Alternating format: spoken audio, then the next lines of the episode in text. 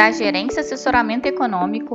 Esse é o seu Bebê Conexão Mercado, que traz para você as principais notícias e nossas análises do Brasil e do mundo. Quarta-feira, 16 de agosto de 2023, eu sou Eli Francis e vou dar um panorama sobre os cenários. No cenário internacional, os mercados abriram sua direção única nesta quarta-feira, com os investidores digerindo os dados da Europa e aguardando os indicadores americanos e a ata do FONC, que sai às 15 horas. Neste sentido, os futuros das bolsas em Nova York operam perto da estabilidade e as bolsas europeias em direções opostas. O DXY recua, com destaque de alta para a libra esterlina, impulsionada pela inflação acima do esperado no Reino Unido, que reforça a necessidade de mais altas de juros pelo BOE.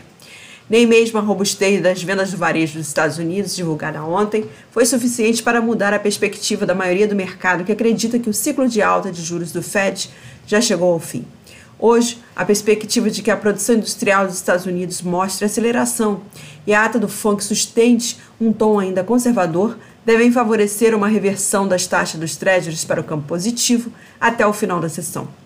A alta da curva de juros americana Deve favorecer também a força do dólar ante a maioria das divisas, com exceção da libra esterlina, enquanto as bolsas podem se firmar no campo negativo, também pressionadas pelo ambiente internacional incerto, reforçado pelas preocupações com a economia chinesa. Assim, esperamos um dólar fortalecido frente às principais moedas emergentes, taxa dos treasuries em alta, bolsas e commodities em queda. No Brasil, os ativos devem seguir sensíveis ao ambiente global com os investidores aguardando realmente a ata do FONC na parte da tarde. No mais, dados de atividade dos Estados Unidos e a situação econômica da China também seguem no radar.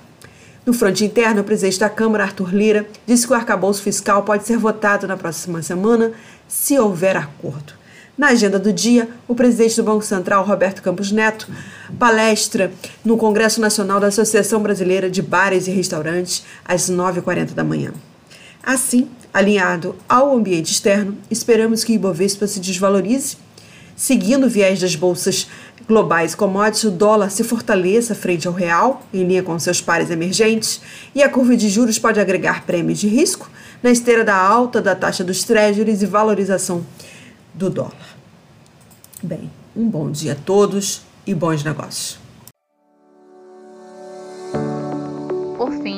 Lembramos que essas informações refletem somente expectativas e por isso a instituição não se responsabiliza por eventuais perdas financeiras.